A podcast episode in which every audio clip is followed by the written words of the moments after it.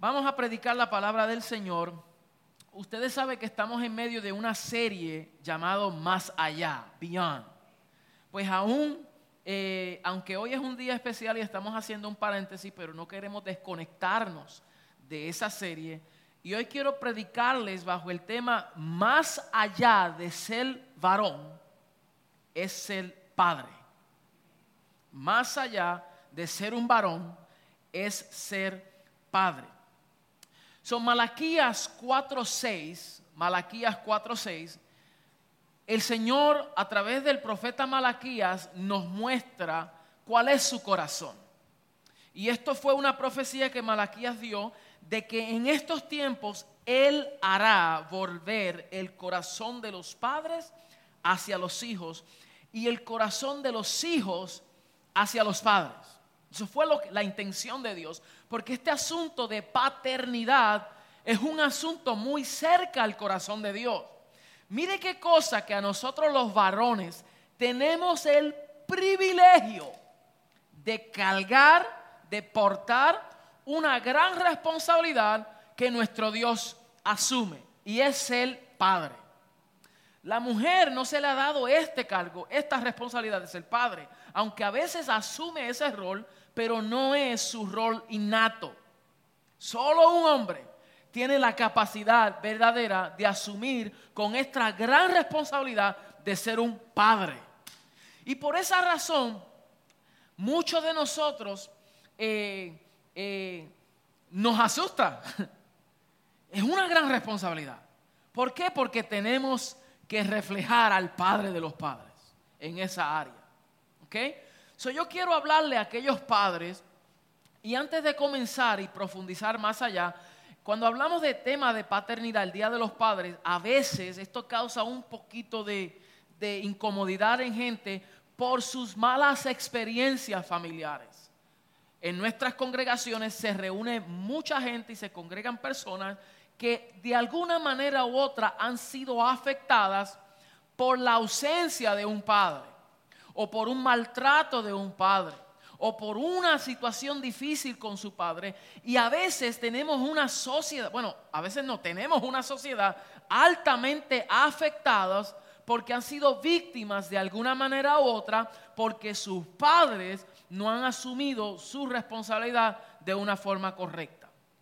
Antes de predicar, yo quiero dejarles a ustedes saber que tenemos que aprender a perdonar. Nunca podremos avanzar si todavía retenemos raíces de amargura con nuestro padre físico o biológico. Tenemos que aprender a perdonar. Diga, yo aprendo a perdonar. Tenemos que aprender a liberar a nuestros padres. Nuestros padres no son perfectos, ni fueron perfectos, ni lo serán. Estamos siendo perfeccionados, pero nuestros padres no son perfectos. Y nosotros como hijos necesitamos entender la gran responsabilidad que se ha dado un padre, que muchas veces no es fácil. Especialmente si su modelo a seguir no fue el mejor ejemplo. En otros casos, pues ustedes saben como todo, tienen sus áreas grises, eh, pero nosotros como hijos de Dios necesitamos entender que tenemos que perdonar a nuestros padres si ese fue nuestro pasado. Lo otro es que como hijos de Dios necesitamos aprender a honrar a nuestros padres. Hay que honrarlo. El Señor dijo, honra a tu padre y a tu madre. No está diciendo si él se portó bien, si no se portó bien, si él hizo las cosas bien o mal. Eso no nos concierne. El Señor dijo, honra a tu padre y a tu madre para que tu tía se alargue. Entonces nosotros necesitamos entender que tenemos que honrarlos. Es, nuestra responsabilidad de honrar a aquellos. ¿Por qué? Porque nosotros seremos padres algún día. Y vamos a cometer muchos errores también en el proceso. Y si nosotros honramos, recibiremos honra. Pero si nosotros no honramos, no podemos esperar honra. ¿Estamos aquí? Yo sé que hoy no venimos fácil, pero vamos bien. Voy suave.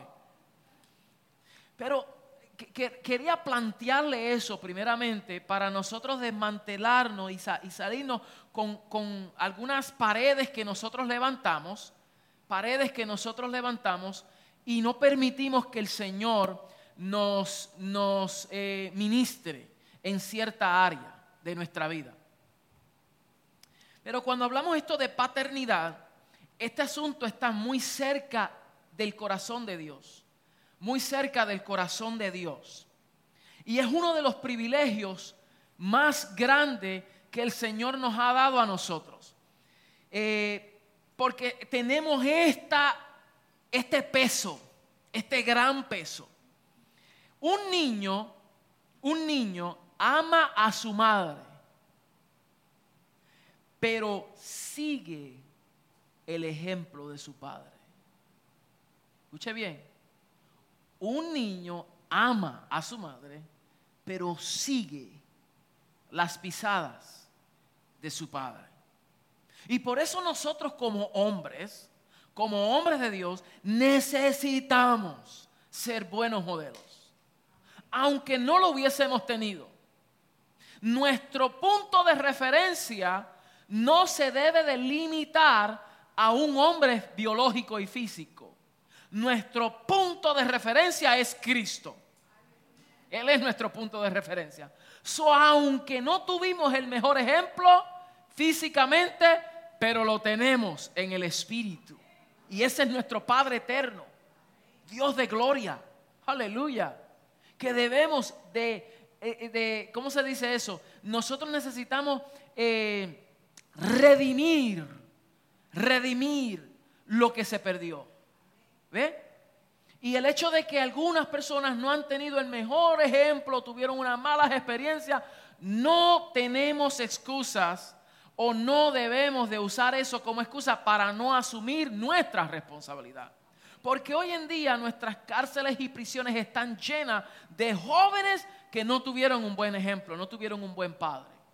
Entonces sus acciones fueron incorrectas porque no tenían una figura paterna en la casa, pero eso no es excusa para ellos no hacer lo correcto.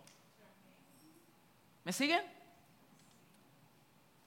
Ok, so el doctor James Dobson escribió lo siguiente, y él dice, los buenos padres no nacen, ellos son formados. Porque uno nace como un niño, pero uno es formado hasta ser un buen padre. So, la paternidad se trata de la, tiene que ver con la formación. Por eso es que nosotros hombres tenemos que exponernos a la palabra de gracia, a la instrucción, al manual, para nosotros poder entender cuál es nuestro llamado, cuál es nuestro propósito, cuál es nuestra responsabilidad y el peso que tenemos sobre nuestros hombros. Pero a veces, como somos hombres al fin, eh, eh, no nos gusta leer instrucciones. No sé cuántos compran un artículo o una mueble, ¿cómo se dice un mueble? Algo. ¿Ah? Una furnitura. Y tiene las instrucciones, ah, la pongo para un lado y trato de armarlo. Y cuando termino tengo ocho tornillos. Se están riendo porque han hecho lo mismo que yo. Y después cuando termina, mira, esta porquería. Y es que no leímos las instrucciones y nos dejamos llevar por el dibujo, por la figura. ¿Mm? A mí eso es lo primero. Ah, yo no necesito instrucción. Porque algo innato no nos gusta recibir instrucción. Pero necesitamos recibir instrucción. Necesitamos corrección. Necesitamos aprender, conocer quiénes somos para nosotros poder ser efectivos con nuestra responsabilidad. ¿Mm? entonces, ¿qué es un buen padre? Un buen hombre, un hombre, escuche bien, ser varón es cuestión de nacimiento. Uno nace varón, masculino. Pero no todo el que nace varón es un hombre.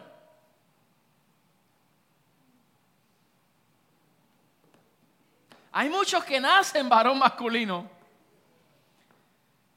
pero no entienden lo que es ser un verdadero hombre. Y nosotros tenemos que comprender que la mayor expresión de hombre es llegar a ser pater, es llegar a ser padre.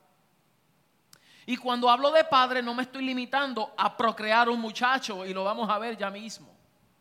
Uno, uno innatamente, el hombre tiene la capacidad paterna dentro de sí mismo por los siguientes puntos que vamos a desarrollar. So, el hombre diariamente toma decisiones, un montón de decisiones en su mente. Diariamente tiene que tomar decisiones.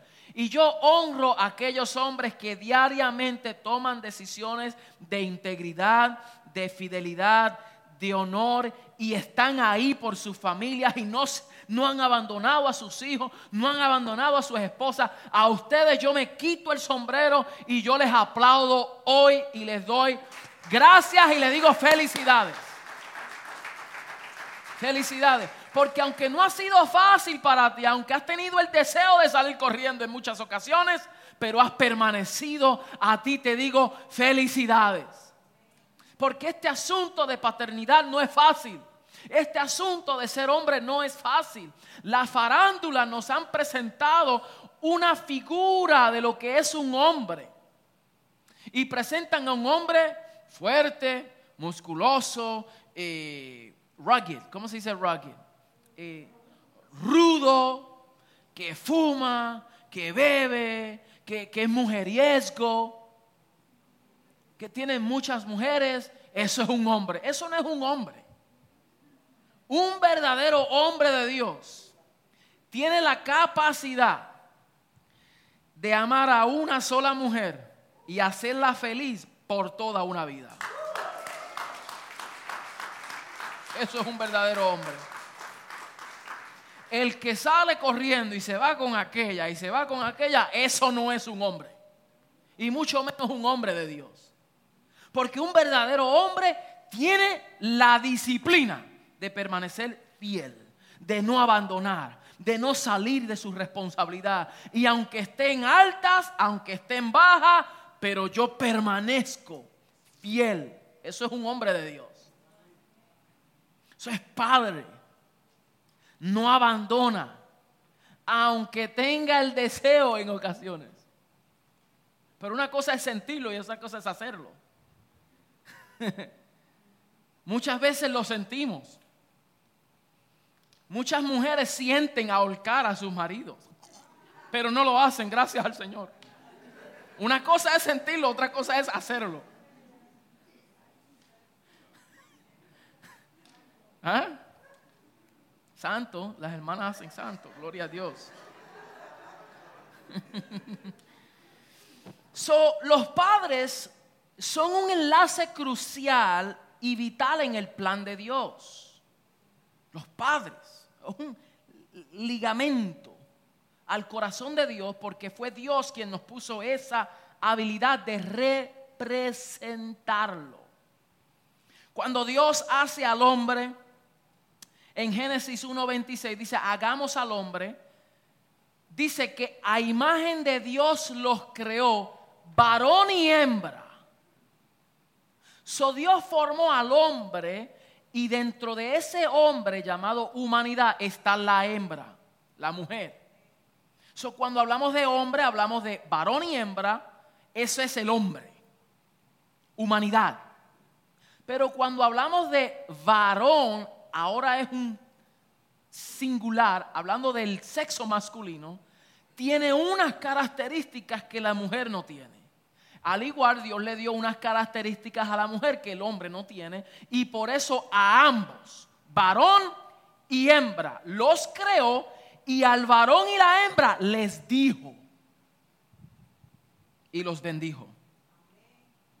Porque solamente Dios bendice Escuche bien. Dios solamente bendice lo que Él aprueba. Y todo lo que Dios bendice tiene la capacidad de multiplicarse, fructificarse y llenar la tierra. Entonces, un matrimonio que Dios no bendice no tiene la capacidad de reproducción. Por eso un hombre con un hombre no se pueden fructificar, no se pueden multiplicar. Y no está parte del diseño de Dios, por lo tanto Dios no lo bendice. La sociedad la quiere, la, la gente lo quieren aprobar, pero no es lo que Dios dijo. Por eso, varón y hembra, los creó Dios, los bendijo y les dijo. ¿A quién? Varón y hembra. Entonces, dentro de cada varón hay una capacidad de reproducción. Y dentro de cada mujer hay una capacidad de multiplicar lo que ella recibe. Cuando un hombre se une con otro hombre, aunque hagan algo matrimonial, aunque la sociedad lo apruebe, aunque la Corte Suprema Federal y quien sea lo apruebe, pero dentro de ellos no tienen capacidad de reproducirse. Y cuando dos mujeres se unen, no tienen la capacidad, aunque ellas quieran adoptar o quieran tener un bebé, siempre tienen que ir a un hombre a buscar la semilla. Porque fue el diseño de Dios original. Entonces, diga conmigo, varón y hembra, a ellos Dios los bendijo. Y Dios les dijo. Porque Dios dice a aquellos que Él bendice. Aleluya. Aleluya. Y a ellos le dijo, multiplicaos, fructificad y llenen la tierra y sojuzguelan, ejerzan dominio. Entonces, este tema es bien delicado y bien importante. La sociedad no quiere aceptar esto. No lo quiere comprender. Pero tú y yo necesitamos estar claros. Y tú, varón, necesita, hoy vas a ver la importancia que tú portas. Y la mujer tiene que comprender lo importante que es el varón. En otra ocasión les hablaré la importancia de la mujer. Pero hoy es la importancia del varón. Como pater, como cabeza, como hombre. ¿Ok? So, la paternidad va más allá que el fruto de un acto sexual. Uno puede tener una relación y tiene un bebé y eso se le llama padre biológico, magnífico, pero la paternidad va más allá que el fruto de un acto sexual. Tiene que ver con responsabilidad. Diga conmigo responsabilidad. Es asumir responsabilidad. ¿Ok? So el hombre está llamado a representar a Dios en su, responsabilidad. Porque Dios por naturaleza es responsable. Dios asume responsabilidad de su creación. Todo lo que Dios crea, Él asume responsabilidad. Por eso Él lo sustenta. Y ahora vamos a ver la responsabilidad de un padre. el propósito del hombre es comprender el propósito eterno del Padre. El Padre de los padres. Nuestra responsabilidad como hombres es conocer el propósito de Dios. Tú y yo necesitamos decir cuál es el propósito de Dios para mi vida y para mi familia y para mi sociedad. Por años eh, nosotros hemos sido parte de congregaciones donde la mujer siempre está al frente, ella es la que ora, ella es la que siembra, ella es la que hace, ella es la que canta y los hombres ahí. Eso no es conmigo estoy cansado, no tengo habilidad, eso es para las mujeres. No, no, no, no, no, no. En esta casa los hombres somos primero. Somos generales. No tenemos miedo de alabar y glorificar al Señor. No tenemos miedo de llorar en su presencia. No tenemos miedo de involucrarnos. No tenemos miedo de servir. Porque somos padres. Aleluya. Dios está levantando una generación de hombres de Dios. Que nuestras congregaciones estén llenas de hombres de Dios. Y en esta casa hay hombres de Dios. ¿Cuántos reconocen eso, mujeres? Vamos, ¿cuántas mujeres pueden decir aquí hay hombres de Dios? Aleluya. Escuche bien, hombres, tenemos un gran peso. Ahora bien, cuando Dios estaba pensando en el hombre, Él pensó en padre. Por eso al hombre lo hizo padre. A, Adán, padre de la creación. A Abraham, padre de multitudes. Está pensando en paternidad. Porque hay un peso en esa palabra. Esa palabra no, es, no se puede tomar livianamente. De hecho, a partir de hoy tú vas a ver a Dios como Padre de una manera distinta. Lo vas a ver diferente. Vas a ver a Dios y su paternidad de una manera distinta. Por eso Él es nuestro Padre celestial. Aleluya. Por eso Él se nos presenta como Padre y nunca en las escrituras a Dios se ve como una madre. Por eso la teología eh, eh, católica que tratan de ver a la madre, a, María como madre de las naciones, madre, está totalmente en contra de lo que Dios establece en su palabra. Totalmente. Porque desconecta o intenta desconectar la paternidad de Dios en la creación. Pero usted y yo entendemos que se trata del Padre Celestial. ¿Mm? bien, ser padre, esto significa, esto significa que en cada niño varón que nace hay un potencial de ser un gran padre. Dentro de cada niño hay un potencial de ser un padre poderoso. Ya está todos los componentes dentro de sí mismo. Dentro de una mujer están todos los componentes.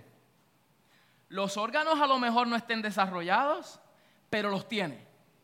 Es a través de la madurez, de la maturidad, de la madurez y del crecimiento que se va desarrollando todo lo que ya tiene por dentro.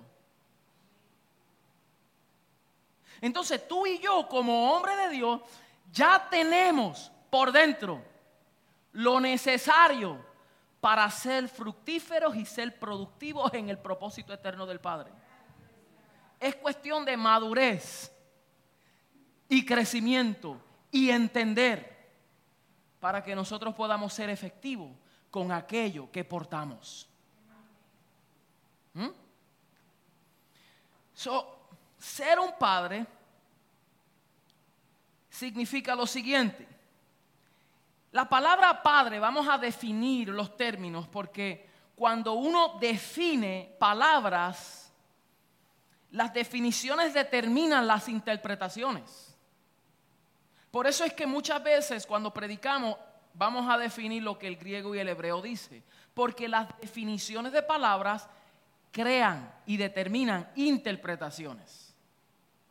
Y como la Biblia no fue escrita en español, aunque nosotros a veces pensamos que fue escrita en español, y asumimos que Jesús era puertorriqueño, o dominicano, o brasilero, ¿ah? Es brasilero. Y Jesús no fue ninguno de esos. ¿Ok? entonces hay que siempre ir al origen para entender el exégesis correcto de las escrituras. Exégesis es ir a las escrituras y entender la intención del autor. Y yo sujetarme a lo que el autor dice.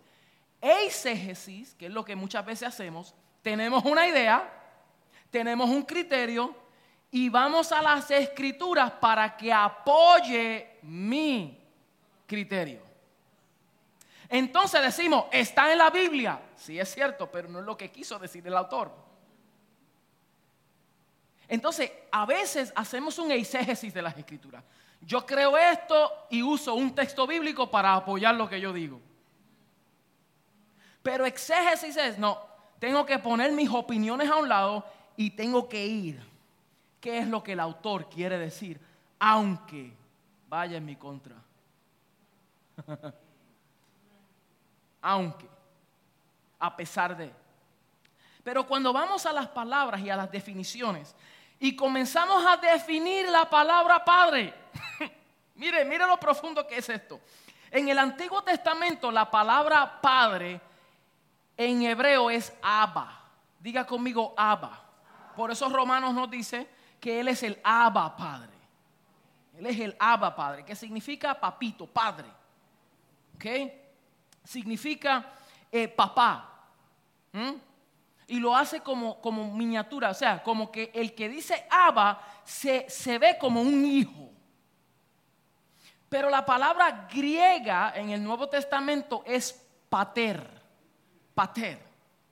Y estas dos definiciones de Abba y pater, las dos tienen una connotación igual, similar de lo que es un padre.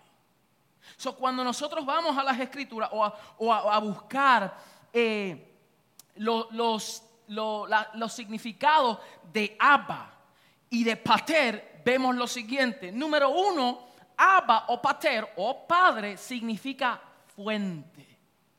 So, un padre es una fuente. Un padre es un prototipo. Un prototipo es donde hay un molde y de ese molde se hacen otras reproducciones. So, cuando el diseñador de Apple hizo el primer teléfono, él tenía un prototipo. Y del prototipo, después que quedó todo plasmado, hizo una reproducción del prototipo. Y un padre es un prototipo. Cristo es nuestro prototipo. Por eso Isaías dice, un hijo nos es nacido. Isaías 9, 6. Un hijo nos es nacido. Un niño nos es nacido. Un hijo nos es dado. Y el principado sobre su hombro. Y será llamado admirable, consejero, Dios fuerte Padre eterno, príncipe de paz. Aleluya. ¿Cuál es su nombre? Padre eterno. Por eso Jesús, hago un paréntesis, antes de la cruz le llamó a sus discípulos, ustedes son mis amigos. Pero después de la cruz, cuando viene y se acerca, les dice, hijitos, hijitos míos hijitas. Se refiere hijitos. Por eso Juan 1 dice, a los suyos vino, los suyos no les recibieron, mas lo que les recibieron, los que creen en su nombre, les dio potestad de ser hechos hijos de Dios. Que estos no son engendrados de sangre, ni de voluntad de hombre, ni de voluntad de varón, sino de Dios. So tú eres engendrado de Dios. Él es nuestro Padre. Ahí vemos la triunidad de Cristo y de Dios y del Espíritu Santo. Los tres son uno. Tres, uno. Triunidad. Y ahí nosotros vemos la deidad de Jesucristo. La paternidad de Jesucristo. Él es Dios. Algo que yo no les puedo explicar ahora mismo. Porque tenemos que tener tres semanas para comprender esto. Pero lo que quiero que ustedes vean es cómo este prototipo, la segunda palabra es prototipo, Él es nuestro prototipo y un padre es un prototipo. Número tres, un padre es un fundador, es un fundamento también, fundamento en su familia. Por eso es la importancia de nosotros como padres habitar en Cristo. Porque un hombre que no habita en Cristo y Cristo no habita en él, no puede llegar a la mayor expresión de lo que es ser padre. Podrá hacer cosas buenas, pero no puede llegar a la mayor expresión, a la plenitud. Todo hombre, si somos inteligentes y sabios, nos sujetamos al Padre eterno. Yo pensé que ustedes se iban a alegrar más por eso. Un padre es uno que sustenta, es uno que sostiene. El padre sustenta todo lo que de él sale. Tiene que sostenerlo, tiene que sustentarlo. Por eso Jesús dice, eh, Colosenses 1, creo que el 13 en adelante dice, Él es la imagen del Dios invisible, primogénito de toda la creación. En Él fueron hechas todas las cosas, las que hay en los cielos, las que hay en la tierra, sean tronos, sean principados, sean potestades, todo fue hecho por medio de Él y para Él. Y todo lo que fue hecho en Él subsiste. Porque todo lo que Él crea, Él lo sustenta. Y Hebreos 1 dice que lo sustenta con la palabra de su poder. Porque todo lo que proviene de Él, Él lo sustenta. Hmm. Entonces, el Padre sostiene, el Padre sustenta, el Padre es fundador, un Padre es un prototipo, un Padre es una fuente, un Padre es un protector, es un defensor. Por eso, un padre, cuando se meten con su hija, ¿qué hace? Rápido hace así. ¿Por qué? Porque es defensor.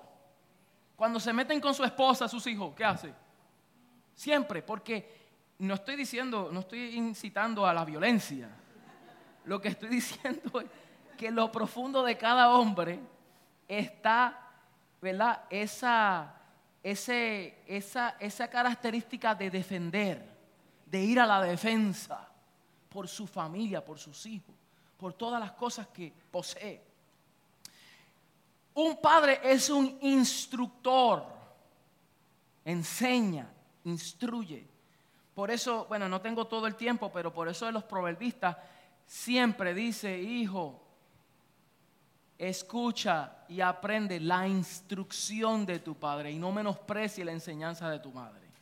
Siempre el proverbista, escucha, sigue la instrucción de tu padre, tu padre, tu padre, la instrucción, la instrucción, la instrucción de tu padre, porque un padre es un instructor por naturaleza. Tiene esa habilidad de instruir, ¿ok?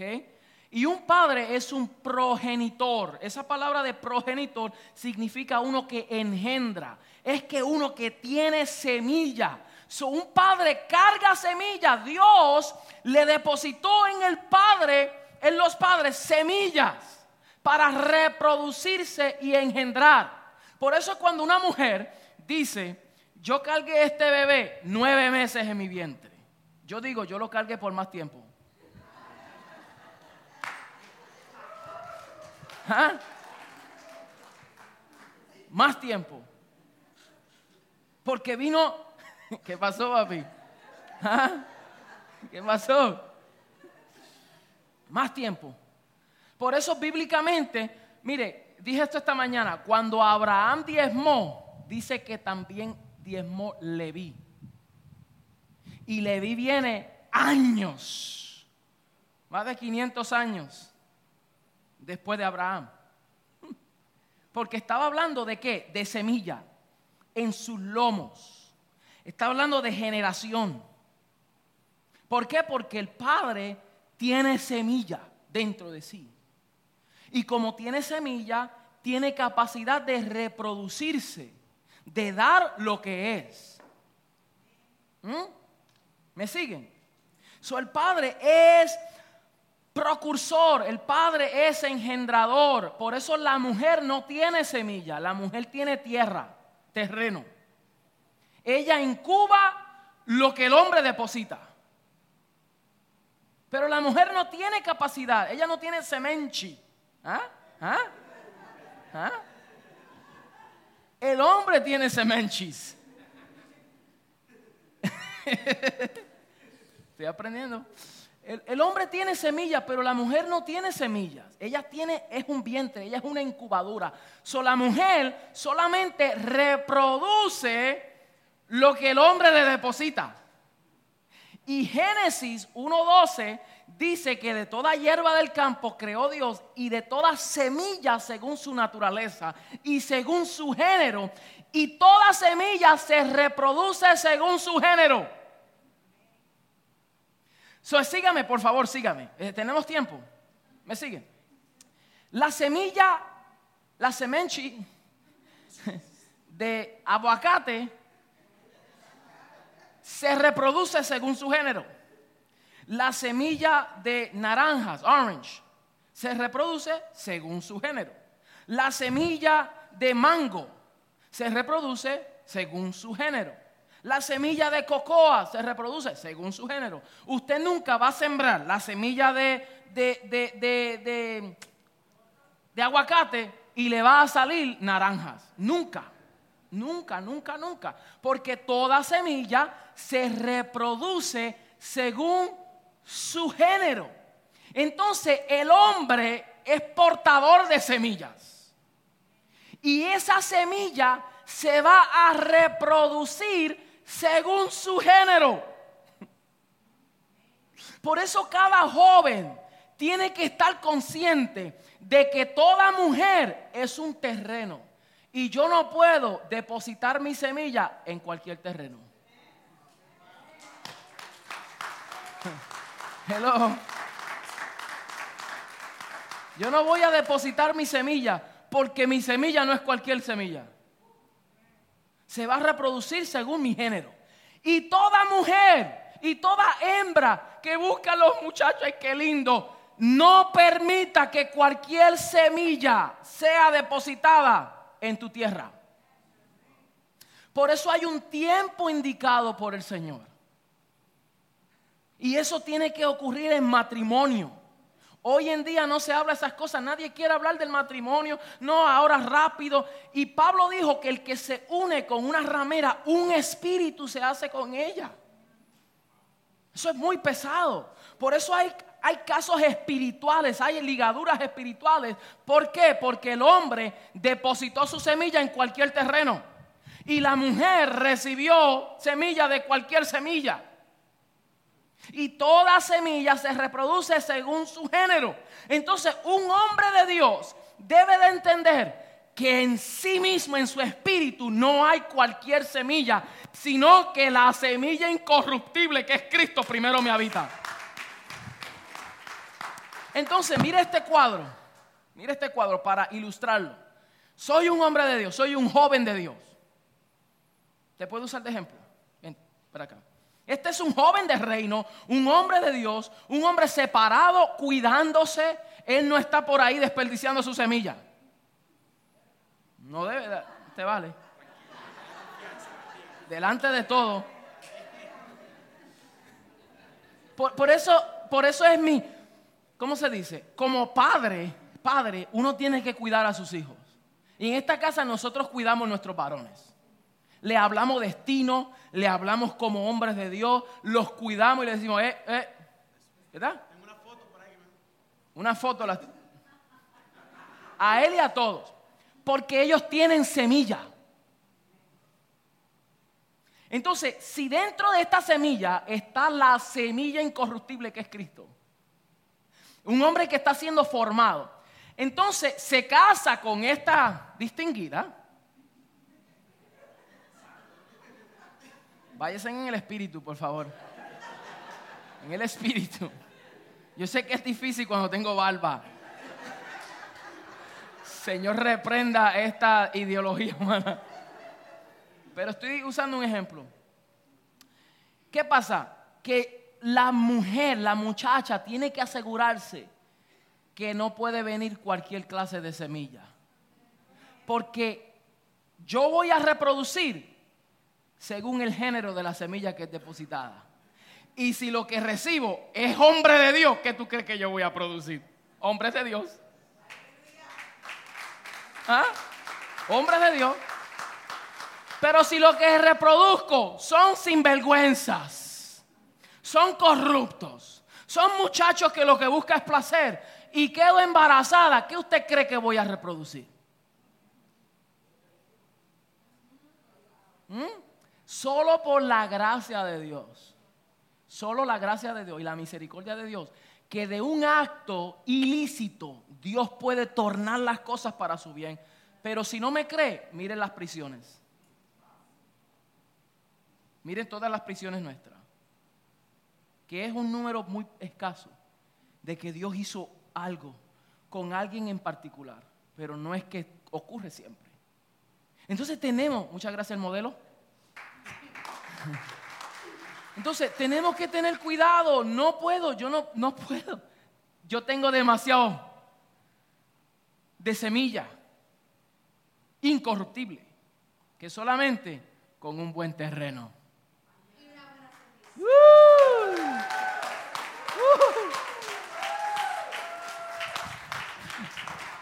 ¿Eh? Solamente. Entonces, usted tiene que entender eso. Usted no puede con cualquiera porque usted es portador de semilla. Usted tiene una semilla dentro de sí mismo porque es que es aba, es padre, es fuente. Pero entonces, al tener semilla, un verdadero padre no es uno que procrea, es uno que sostiene. Tiene que sostenerlo, porque hay muchos que van depositando su semilla.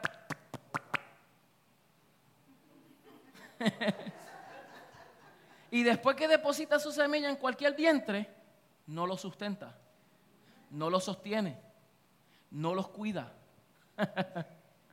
no los cuida.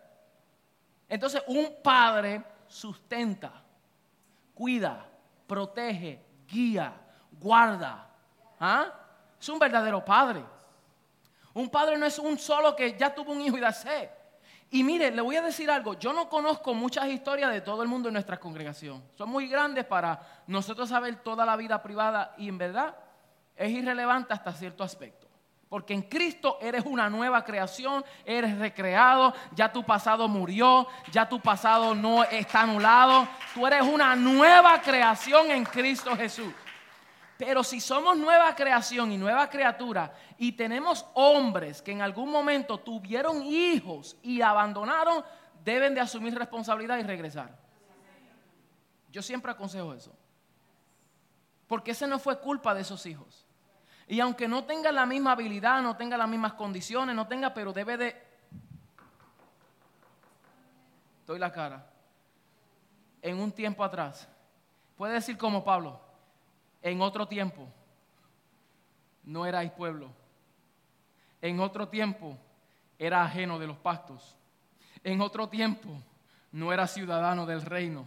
En otro tiempo no era, pero ahora soy hecho una nueva creación, una nueva criatura. Y ahora quiero asumir responsabilidad. Y ahora quiero pedirte perdón.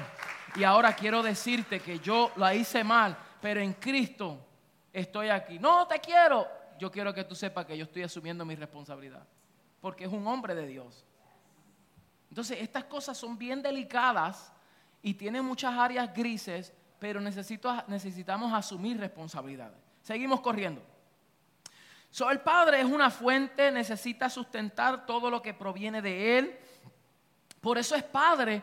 Mire, Dios, por eso Dios se considera como Padre. Jesús dijo Padre nuestro. ¿Por qué? Porque Padre, porque Jesús entendió que Él es la fuente.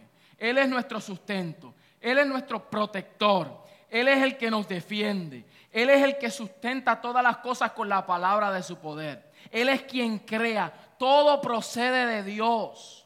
Todo salió de Dios. Cuando Dios creó la humanidad, Él tuvo que meter, mira, de adentro de mismo. Porque nadie creó a Dios, pero Dios todo lo creó desde Él. Y cuando Dios creó al hombre, lo formó con sus propias manos y le impartió aliento de vida. A toda la creación Él dijo, y sea la luz. La luz fue y sea las lumbreras, y la lumbrera fue, y se separen la expansión de los, y se separaron, y sea los árboles, y sea la semilla con la palabra. Todo salía así. Le dio existencia por la palabra de su poder. Pero cuando creó al hombre, lo forma de la misma tierra, de lo que él mismo creó, con esa misma sustancia. Pero en diferencia fue que él pegó boca con boca con el hombre. Y desde adentro de él sopló de su esencia, de su espíritu. Entonces nosotros entendemos que Él es nuestro Padre porque somos, venimos, procedemos de Él como nuestro Padre.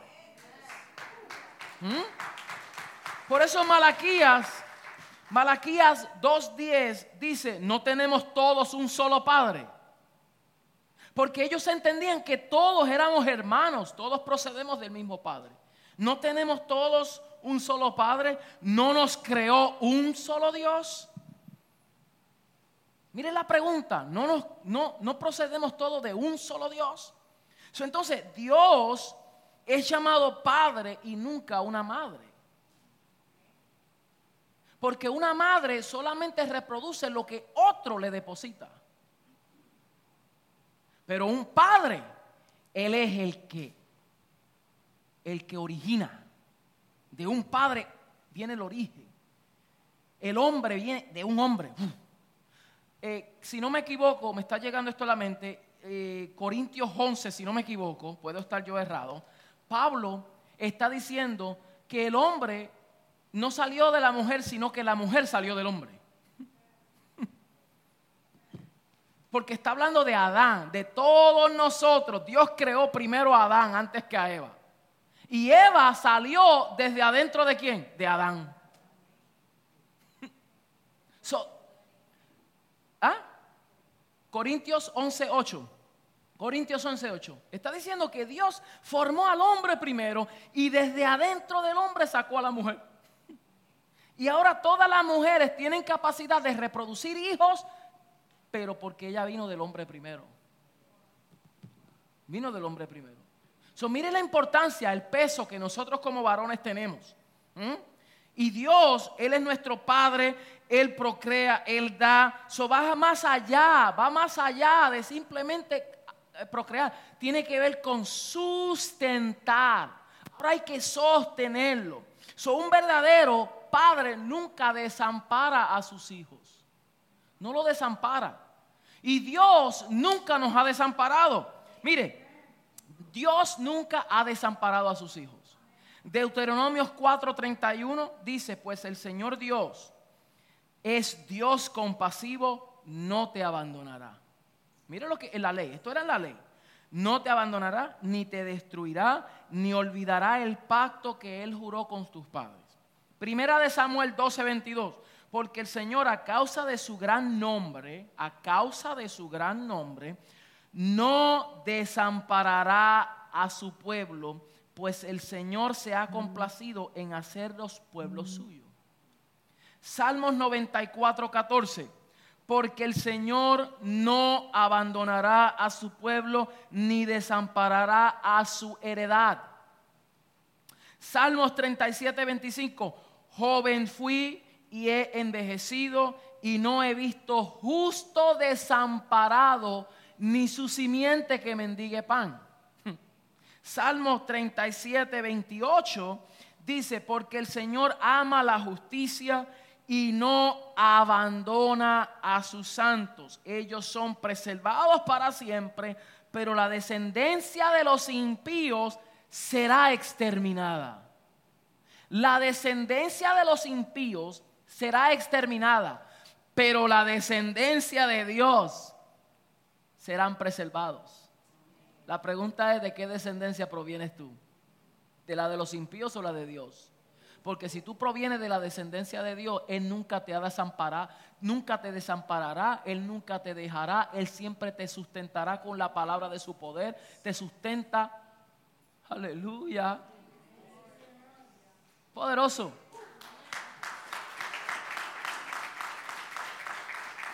Entonces, una cosa es nosotros sentirnos desamparados. Y otra cosa es ser desamparados. Y a veces nos hemos sentido, Señor, ¿dónde tú estás? ¿Por qué tú no haces esto? Señor, no te oigo. Señor, no te escucho. Señor, no te siento. Y el Señor, yo estoy en el mismo lugar. Yo prometí nunca dejarte, nunca desampararte. Yo estoy aquí. Hay tiempos, hay procesos, hay momentos en que nos sentimos que no estamos. Y Dios dice, yo prometí nunca dejarte, es que este es tu proceso. Algo te quiero enseñar, algo tienes que ver, tienes que depender de mí, tienes que creer en que yo estoy contigo aunque no me sienta.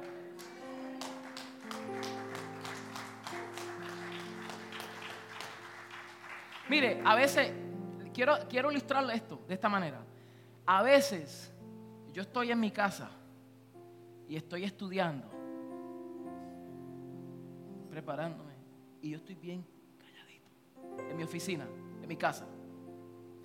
Y mis niñas están aquí abajo, una sale afuera, otra está jugando, brincando, otra está haciendo cualquier cosa. Ellas están en la casa. Y ellas no me oyen y pueden decir, papi me abandonó. No, yo estoy en la casa. Estoy calladito, pero yo no me he ido de la casa.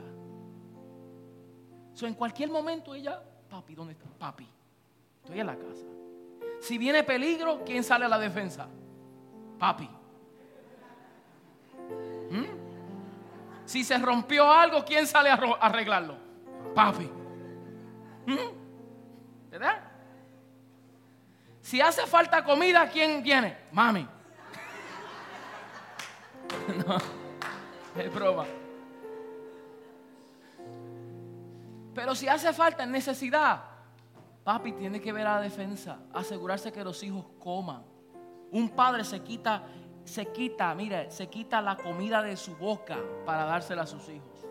Un verdadero padre, cuando estamos en escasez, dice que coman ellos primero. Ellos coman primero. Yo prefiero sufrir yo que ver a mis hijas. Entonces me quito de mi boca, de mi, mi plato, se lo entrego, porque eso es lo que hace un padre, un verdadero padre. Entonces, Dios nunca nos ha desamparado. Dicho hace de paso, yo dije que una cosa es sentir el abandono. Déjeme decirle que Jesús sintió el abandono, pero el Padre no lo había abandonado. Cuando Él dice, Padre, ¿por qué me has desamparado? Es porque Él sintió. Pero Salmos 16:10 dice, porque no dejarás mi alma en el Seol, ni permitirás que tu santo vea corrupción. Proféticamente está diciendo, aunque él sintió, porque muchos teólogos dicen que en ese momento el pecado de la humanidad estaba siendo depositado sobre Jesús, que el Padre lo que hizo fue cambiar su rostro y Jesús se sintió abandonado por el Padre, pero el Padre nunca lo abandonó. Y a veces tú y yo, en el pináculo de, nuestra, de nuestro problema, sentimos el abandono. Pero el Padre dice, yo no te desampararé, yo no te dejaré, yo no me iré de tu lado. Es más, lo que estás pasando es temporero, pero una vez que triunfe, vas a morir, pero al tercer día vas a resucitar y triunfarás sobre la muerte. Eso le dice al Señor. Y ahora el Señor conquista, posee, tiene todo y va hasta, mira, hasta el Seol y hasta el Hades, al infierno, y le quita las llaves a Satanás. Y le dice, toda autoridad se me ha dado a mí en el cielo, en la tierra y debajo de la tierra. Su esa obra de la cruz es una obra poderosa, por eso tú y yo no partimos para tener la victoria. La victoria la alcanzó Él. Nosotros ahora luchamos desde la victoria. Desde la victoria. Porque Él obtuvo la victoria y ahora nosotros estamos en Él y ahora operamos con victoria. Con victoria. Somos más que vencedores, somos victoriosos en Cristo Jesús. Si hay algo que Dios no ha hecho, y con esto voy concluyendo, es que Dios nunca abandona a sus hijos. Y nosotros como padres nunca debemos de abandonar ni nuestras esposas, ni nuestros hijos, ni todo lo que el Señor pone en nuestras manos, ni nuestro ministerio. Nunca abandone lo que el Señor pone en tu mano. Vienen momentos que quieres salir corriendo, pero no lo abandones. Tienes un llamado poderoso, Dios te ha llamado no lo abandones. No salgas corriendo, porque un verdadero padre no sale huyendo. Asume responsabilidad. Se para frente. Mire, la muerte física, la muerte, escuche bien este principio. La muerte física puede eliminar al hombre de la tierra, pero no su paternidad. Porque hay hombres que murieron, pero su paternidad permanece porque fueron buenos hombres de Dios. Y su paternidad sigue. Y uno dice, yo recuerdo las enseñanzas de mi padre. Su paternidad está viva, aunque la muerte eliminó al hombre de la tierra. Yo quiero asegurarme que cuando yo parta con el Señor y yo muera, que mi paternidad continúe. Que mis hijas puedan decir la instrucción de mi padre, el ejemplo de mi padre que mis hijos espirituales puedan decir el modelo que mi padre espiritual me enseñó. Que mis yernos puedan decir, mi padre me enseñó. Que mis nietos puedan decir, mi padre nos enseñó. Porque uno puede, la muerte puede eliminar al hombre, pero su paternidad continúa. Pero el abandono, el abandono puede el hombre está al presente. El abandono puede dejar al hombre con vida, pero mata su paternidad. Mata su paternidad. Porque aunque el hombre está vivo, pero si abandonó, no quiere saber, no asume responsabilidad, mató la paternidad. Mató. Entonces los hijos no quieren saber nada, no quieren, mató la paternidad, aunque él esté vivo porque hubo un abandono. Y un verdadero padre no abandona. Entonces, hijos, entiendan, aunque su papito, su padre no sea perfecto, pero si él nunca te abandonó, si él nunca te dejó, por lo menos honralo con eso. Por lo menos. Y si él no fue perfecto y hubo un abandono, perdónalo. perdónalo. Perdónalo. Déjalo ir, déjalo libre y decir, ¿sabes qué? Mi papá a lo mejor no estuvo ahí por mí, no, no asumió responsabilidad, pero yo lo perdono. Deuda cancelada. Qué lindo, qué lindo, qué lindo es. Deuda cancelada. Y yo quiero quitar a los padres que han asumido su responsabilidad, que han estado presentes por sus hijos, que no ha sido algo fácil, que no ha sido todo bien, que hay momentos que no sabe qué hacer, hay momentos de desesperación, hay momentos de, confusión, hay momentos de que un padre no sabe, cuando un padre no sabe qué hacer, se frustra y él lo retiene y no quiere decírselo a su esposa. Y yo quiero a las mujeres que usted tenga paciencia con, con los hombres, porque no es fácil ser hombre. No es fácil ser hombre. La mujer tiene la capacidad de hacer 80 cosas a la misma vez. Y nosotros con una nos confundimos.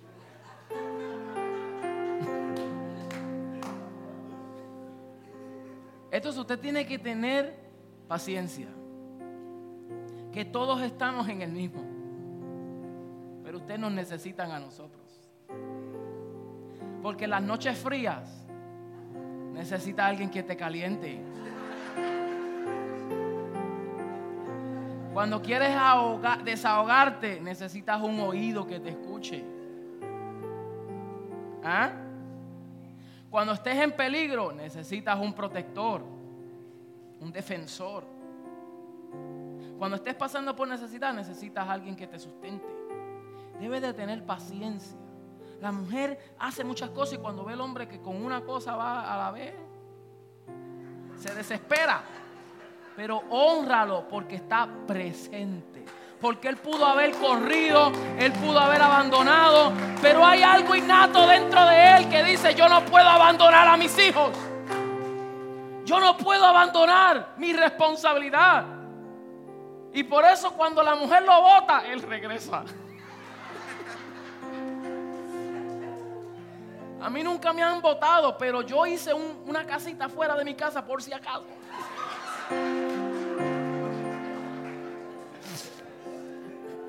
Nunca me han votado. Gracias a Dios, mi esposa nunca me ha dicho vete al sofá a dormir. Nunca, nunca, nunca. Nunca ella me dice vete, vete, salte, vete para la sala. Es más, si me quedo dormido en la sala, ¿qué tú haces ahí? Vente a la cama.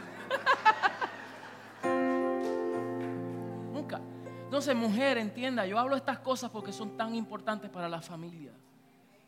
El padre permaneció. Yo quisiera decir tanto. Tengo mucho más que decir porque yo quiero felicitar a los padres, pero también quiero honrar a los padrastros, stepfathers, los que asumieron una responsabilidad. También quiero honrar a los padres que han adoptado. Han adoptado. Que adoptaron a alguien. Y también quiero honrar a los padres espirituales.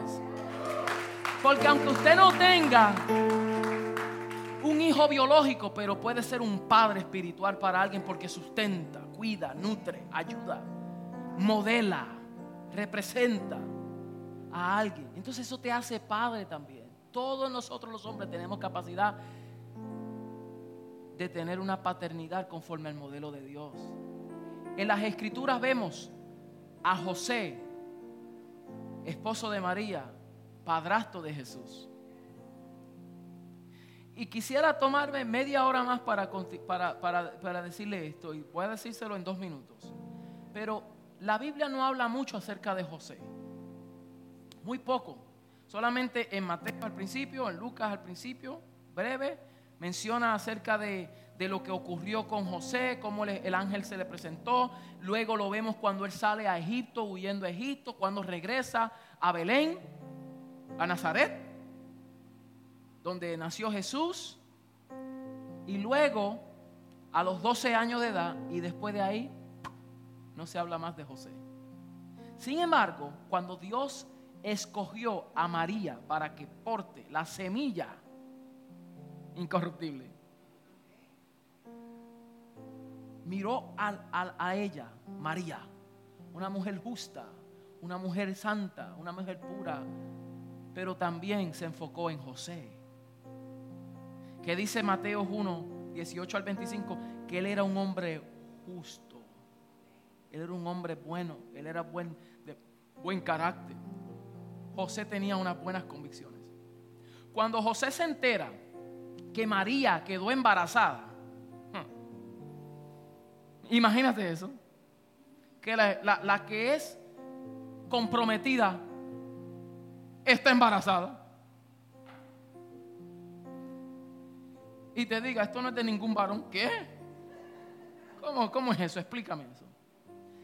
Dice la palabra que él quiso él quiso abandonarla. Él quiso, él quiso, él quiso dejarla secretamente. Dice el verso 19. José quiso dejarla secretamente. Y mire el detalle tan importante. Mire este detalle. Porque antes que dice eso, dice que él era justo y por eso quiso dejarla secretamente él no quiso dejarla porque él no quería asumir responsabilidad. Él quiso dejarla secretamente porque él sabía, él pensaba, mejor dicho, él pensaba que María había cometido un error. Y como él tenía unas convicciones serias, él dijo, yo no me puedo unir con una mujer que ha errado. Sígame, por favor. En la mente de él, la mente de un hombre con convicción. Y la quiso dejar secretamente. Mira el carácter de este hombre. Cualquiera de nosotros que alguien comete un error, lo queremos publicar en Facebook para hundir a la persona. Y nosotros ponemos en condición de víctimas. Y él dijo, y aquí dice que él quiso dejarla secretamente porque él no había entendido lo que había ocurrido. Hasta que él tuvo que caer en un sueño profundo y el ángel del Señor se le presenta y le dice, José, tú tienes que regresar, porque lo que ella aporta es del Espíritu. Y ella carga al Mesías. Su nombre será llamado Emanuel, significa Dios con nosotros. Él despierta de su sueño y enseguida regresa a su posición. A asumir responsabilidad. De un niño que si podemos decirle así, es de otro. Y por eso honro a los padrastros, porque han asumido responsabilidad. Han llegado a su lugar y decir, yo soy padre, aunque otro lo engendró, pero yo asumo responsabilidad paterna. Entonces este hombre vemos que era un hombre de convicciones, era un hombre, un hombre de compasión. Él tenía compasión, por eso él no quiso difamarla. Él quiso cuidarla. Él la quiso honrar. Él no la quiso difamar. Porque tenía compasión. Pero él era un hombre de valor, valentía. Porque usted sabe lo que era la crítica de, de los nazarenos al saber que María había llegado encinta. Ellos no habían, no habían llegado al matrimonio legalmente legítimo. Y ella estaba encinta. Dos cosas hubiesen criticado. O que ellos se unieron antes de tiempo, lo cual que era pecado, fornicación, o que María se acostó con otro y míralo a él ahora, ya tú sabes. De las dos formas hubiese sido malo, pero él era un hombre de valentía, porque cuando el ángel le dijo, regresa, que lo que ella tiene es del Espíritu Santo, él asumió responsabilidad y dijo, no me importa lo que diga otro, yo estoy presente. Yo hago presencia. Y se lo lleva para Egipto. ¿Ah? Se fue hacia Egipto y se fue a unas tierras lejanas como inmigrante. So, Jesús fue inmigrante. Jesús sabe lo que es inmigrar. Y él se fue a Egipto hasta que murió, usted sabe, Herodes. Entonces regresaron de nuevo. Pero José se armó de valor y asumió responsabilidad. Y yo quiero honrar a esos padres que han criado hijos porque le han querido dar identidad. José instruyó a Jesús en su oficio porque José era un carpintero y Jesús era un carpintero porque lo aprendió de su padrastro. ¿Ah? Le enseñó valores. Yo me imagino que José y Jesús tenían una mega empresa en Belén. Todo el mundo tenía una mesa firmada por Jesús. Todo el mundo tenía una silla de las mejores.